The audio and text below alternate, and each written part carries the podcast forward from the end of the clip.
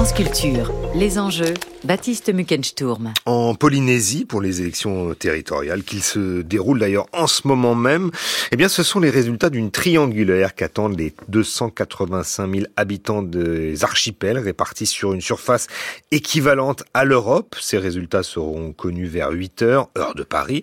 Au premier tour, la liste indépendantiste, conduite par l'ancien président Oscar Temaru et le député Moete Brotherson, est arrivée en tête avec un peu moins de 35%, suivi de, par la liste du président sortant, Edouard Fritsch à un peu plus de 30%, et puis en troisième position, celle de l'ancien vice-président autonomiste Nuyo Loret avec euh, un peu moins de 15%. Mais que signifient ces appellations d'autonomiste ou d'indépendantiste en Polynésie? Le clivage entre ces deux courants politiques est-il toujours d'ailleurs opérant? Et d'ailleurs, si le parti indépendantiste confirmait son succès du premier tour, cela préfigurerait-il l'organisation d'un référendum sur le statut de la Polynésie? Alors pour bien comprendre ce qui anime la vie politique polynésienne, nous sommes en ligne ce matin depuis Tahiti avec Semir Alouardi. Bonjour. Bonjour. Vous êtes professeur en sciences politiques à l'université de la Polynésie française. Semir Alouardi, pour commencer, revenons sur l'organisation de ces élections territoriales en Polynésie. Elles ont lieu tous les cinq ans. Elles permettent d'élire 57 représentants de l'Assemblée. Quels sont les pouvoirs de cette Assemblée? Alors, euh, ce qui est le, plus intéressant, c'est que cette assemblée a euh, ce qu'on appelle la compétence générale. Mais en réalité, dans ces élections territoriales, le plus important, c'est que de ces élections, eh bien, on va euh, sortir le, président de la Polynésie. Et donc, le président de la Polynésie, lui, dispose en fait d'outils pour gouverner véritablement. D'ailleurs, dans le statut, c'est écrit gouverner et non administrer le territoire d'une part parce qu'il a des compétences grâce à l'autonomie, beaucoup de compétences, en tout cas sur le plan économique et social, et en même temps, il dispose de ce qu'on appelle la spécialité législative, c'est-à-dire que les lois de la République sont en général non applicables ici en Polynésie, et donc c'est à lui, évidemment, de proposer à l'Assemblée des projets de loi de pays ou de délibération et, sur, dans tous les domaines, y compris dans les domaines de la loi, comme la fiscalité par exemple. Mhm. En quoi ce, le mode de scrutin euh, de, de, de cette euh, assemblée territoriale favorise les, grands partis et donc une sorte de bipolarisation de la vie politique? Alors c'est parce que en fait il y a une instabilité politique euh, qui était très forte entre 2004 et 2013 et donc la République a préféré changer le mode de scrutin et et mettre en place un mode de scrutin qui ressemble beaucoup au, régional en, en, métropole. Et donc, en fait, la particularité, c'est que c'est à la représentation proportionnelle, mais il y a une prime majoritaire. Ça veut dire que celui qui arrive en tête aujourd'hui, ce soir, eh bien, automatiquement, on lui donne un tiers des sièges. Et après, il participe à la, à la distribution. Donc, ça veut dire que sur 57 sièges, il a forcément entre 35 et 37, 38 sièges. Ce qui fait de, de du parti euh, un, un, parti dominant qui restera en place euh, les 5 ans. D'autant plus, parce qu'il faut ajouter cela, que dans la même loi de 2011, on a prévu euh, un seuil de deux tiers pour les motions de censure. Donc autant dire que celui qui sera élu ce soir restera bien cinq ans. Mmh, effectivement, une prime majoritaire de 19 sièges sur 57 est accordée aux, vainqueurs, comme vous nous le disiez, c'est Mireille Wardy. Euh, quels sont les deux ou trois grands partis euh, qui dominent cette vie politique polynésienne aujourd'hui? Alors, nous avons évidemment le Tapura, qui est le parti autonomiste, euh, dirigé par Edouard Fritz, qui est au pouvoir depuis neuf ans. Il y a le parti indépendantiste dirigé par Oscar Temaru. Et, et il y a le, le un troisième parti autonomiste, un, un, petit parti qui a été créé il y a à peine un an et dirigé par Noël Lauré et qui a fait quand même un score convenable, mais quand même bien loin, évidemment, des deux grands partis. Mhm. Alors au premier tour, le, le 16 avril dernier, c'est le parti indépendantiste donc du, du Tavini, euh, de d'Oscar Temaru, de, de Moete Brotherson qui est arrivé en, en première position. C'est un résultat plutôt inédit au regard des, des dernières élections territoriales, selon vous? Alors oui, c'est c'est le Tapura avait euh, euh presque 50% euh, des voix le, en 2018, et là le, le Tapura s'est effondré à pratiquement 30%. En réalité, bon, bien sûr, il y a eu le Covid, mais il n'y a pas eu que ça. Il y a eu euh, plusieurs atteintes à l'état de droit, euh, comme le refus de se faire vacciner par euh, un, ministre, par exemple, ou le président de l'Assemblée. Ce même ministre d'ailleurs qui s'est marié alors que, disons que c'était pas tout à fait dans, dans les règles. Le mmh. président lui-même avait organisé une cérémonie mortuaire pour son directeur de cabinet où il y a eu une centaine de personnes.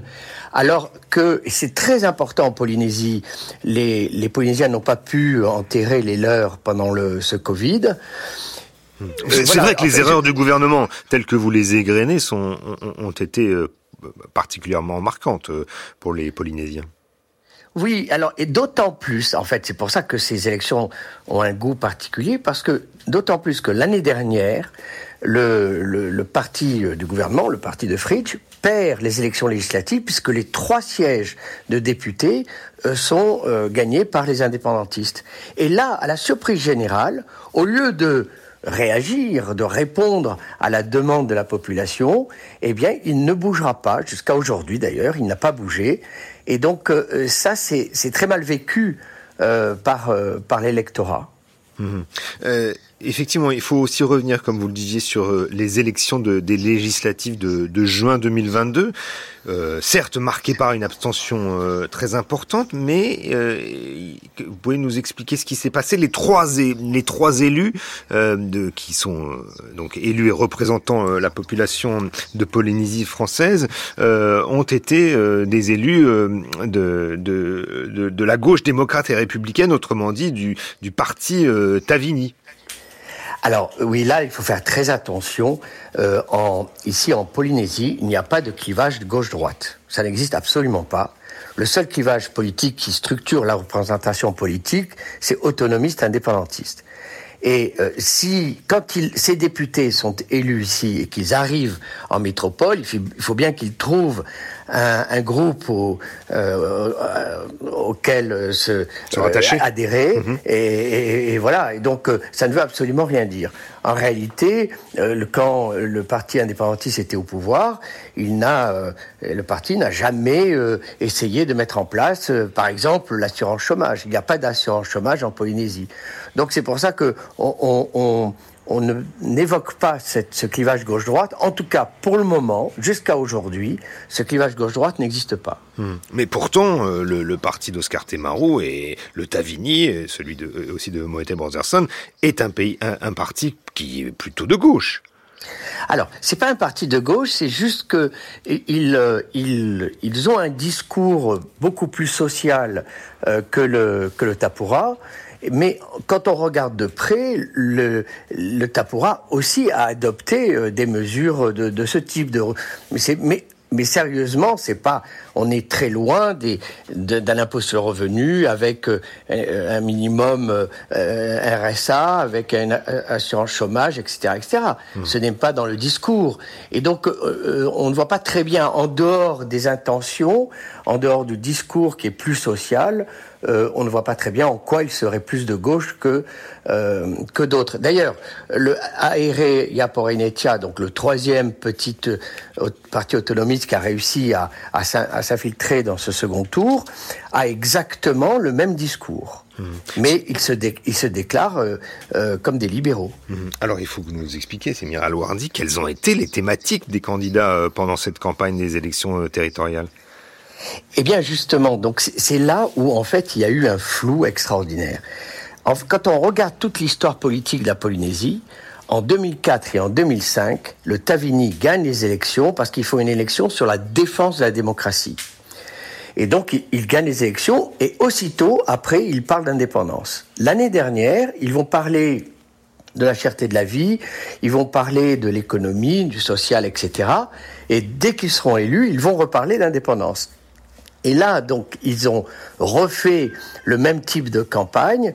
Motei Broderson a insisté sur le fait que ce n'est pas un référendum d'autodétermination, que finalement, euh, ce n'est pas le sujet de ce mandat. Euh, ce mandat, c'est effectivement euh, mettre en place des mesures contre la pauvreté et contre la cherté de la vie. Et, la crainte, et c'est là-dessus qu'a joué le parti de, du Tapura, c'est de dire comme d'habitude, ils ne font pas campagne sur l'indépendance, mais dès qu'ils seront élus, et là, ils seront élus pour cinq ans, ils vont parler d'indépendance. Alors, quand je vous dis que c'était, c'est un peu assez brouillon comme campagne, parce que euh, Broderson a tenu la ligne tout le long en expliquant que c'était que du social et de l'économique et pas plus que ça. Mais des membres de sa propre liste ont demandé euh, euh, l'obligation, enfin, ont réclamé cette obligation d'aller devant l'ONU pour réclamer, évidemment, la décolonisation de, la Polynésie, etc. Donc, ça a rendu le, le discours de Motei Broderson assez, assez complexe parce que son propre parti a, a maintenu ce discours sur euh, l'indépendance. En réalité, le problème actuellement, en Polynésie française, c'est que les Polynésiens ne sont pas prêts pour l'indépendance. Mais s'ils votent le parti indépendantiste, pour une, partie d'entre eux, c'est pour voter contre le Tapura, contre Edouard Fritsch, et euh, demander un changement euh, de gouvernance. Mmh. C'est essentiellement ça. Mmh. Et donc, ce soir, en réalité, le, le, problème qui va se poser quand on va avoir le résultat, c'est euh, comment, euh, si le Tavini l'emporte, comment le Tavini va interpréter finalement ce résultat. Et c'est ce qu'attendent ce beaucoup d'autonomistes qui ont voté pour eux. Hmm. Si la question de, de, de l'indépendance, euh, comme on, on, on, vous entend, euh, Semira Alwardi, est, est, reportée à, à, à, plus tard et que vraisemblablement, euh, comme vous le disiez, il n'y aurait pas de, de, de questions. D'autant plus que d'ailleurs, s'il y avait une, une, une la question de l'indépendance se posait, il faut, et ce serait finalement l'État français qui l'organiserait et non pas l'Assemblée de Polynésie. Tout à fait, c'est une compétence de l'État, c'est l'État qui décide s'il y a ou non référendum, c'est l'État qui décide de la question, c'est l'État qui décide de l'interprétation des résultats. Et, mais, mais je, je, répète, ce n'est pas vraiment à l'ordre du jour ici en Polynésie française.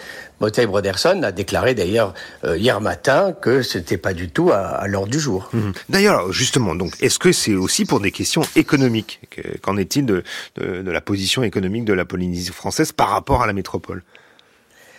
Alors justement, en fait, le problème, quand on regarde de très près en Polynésie française, on peut l'avoir par l'indice de Gini. L'indice de Gini calcule euh, l'égalité ou les inégalités qui puissent exister dans, dans, dans un État.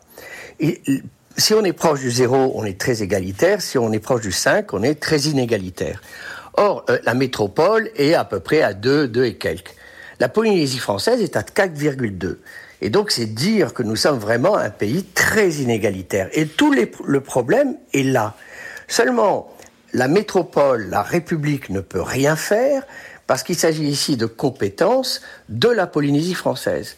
Et là, évidemment, euh, même si euh, Paris euh, donne des conseils, ou, les Polynésiens sont très attachés à leurs compétences.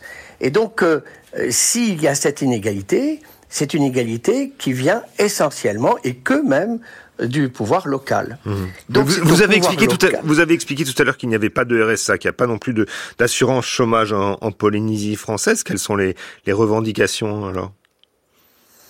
Alors, c'est, par exemple, on, met en place ce qu'on appelle les produits de première nécessité, c'est-à-dire qu'on a listé hein, euh, une, série de produits et, euh, et ces produits-là sont financés euh, une bonne part par le, le gouvernement local.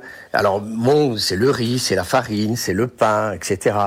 Et alors, Montaigne Broderson, lui, estime qu'il faut supprimer euh, ces PPN, ce qu'on appelle les PPN, parce que tout le monde peut acheter des PPN. Et donc, pour lui, et il a raison là-dessus, il faut cibler les personnes euh, nécessiteuses et non tout le monde. Alors c'est la même chose aussi pour les taxes. L'essentiel des taxes ici sont des taxes indirectes et donc euh, tout le monde euh, paie la même chose. Alors ça fait partie d'ailleurs de, du rejet du Tapura. le Tapura a mis en place une taxe qu'ils ont appelée TVA sociale juste avant les élections législatives et qui, euh, euh, il s'agit de 1%, mais à chaque moment, c'est-à-dire en fait, euh, le grossiste prend 1%, le vendeur prendra 1%, et ainsi de suite. Ce qui participe, on va dire, à l'inflation locale, mmh. même si on sait très bien qu'il y a une inflation, une inflation mondiale. Mais euh, euh, cette décision est arrivée en pleine campagne électorale, et tous les partis politiques ont demandé son retrait. Et d'autant plus que ça touche, encore une fois, toute la population, alors que Moté Broderson euh, préfère cibler les personnes nécessiteuses, les personnes défavorisées, et trouver d'autres moyens pour redistribuer. Donc c'est un autre type de redistribution mais qui correspond pas à ce qu'on connaît en métropole. Mmh. Dernière question, euh, c'est Mireille. Euh, le taux d'abstention est quand même assez élevé en Polynésie française. Est-ce que vous vous attendez à ce que les, les, électeurs euh, des archipels se, se mobilisent davantage euh, aujourd'hui? Alors, euh, quand on regarde les, les, les élections depuis une vingtaine d'années, entre le premier et le deuxième tour, il y a toujours 4, 5, 6 points de plus. Et quand on regarde les, les statistiques de, à 17 heures, c'est à peu près ce qui va se passer aujourd'hui. Un pronostic euh, pour, pour, pour finir Écoutez, je, je pense que, en fait, euh, euh, rapidement, euh, le Tapura a commis peut-être parce que ça dépend des résultats. Peut-être une erreur. Enfin, c'est un calcul. C'est-à-dire que le Tapura s'est allié avec Gaston Floss. Gaston Floss a obtenu, mais il ne peut pas, et pas assez pour euh, être au second tour, il a obtenu 14 000 voix. Or, Gaston Floss a fait une campagne à 92 ans, une campagne sur sa personne, pas du tout sur un thème. Et du coup, c'est ce qu'on appelle le vote affectif. Les 14 000 personnes qui ont voté pour lui peuvent le suivre là où il, va, là où il ira. Et donc, Gaston Floss a proposé à son ancien gendre, Edouard Fritsch, eh bien, de lui apporter ses voix, moyennant évidemment une négociation dont on n'a pas vraiment la teneur. Et donc, mathématiquement, le Tapura, si jamais on additionne les voix très rapidement obtenues au premier tour, voilà, et euh, les voix de Gaston Floss, le Tapura semble assez bien placé. Seulement, et là je termine là-dessus, la campagne de tous les partis politiques et de tous les radiotrottoirs ont démontré que les gens veulent un changement, un changement radical. Donc, en résumé, ce soir, c'est les peurs distillées par le Tapura sur l'indépendance contre les rejets de ce type d'alliance. Merci beaucoup, Sémir Alouardi, d'avoir été avec nous ce matin dans les enjeux territoriaux. Je rappelle que vous êtes professeur en sciences politiques à l'Université de la Polynésie française.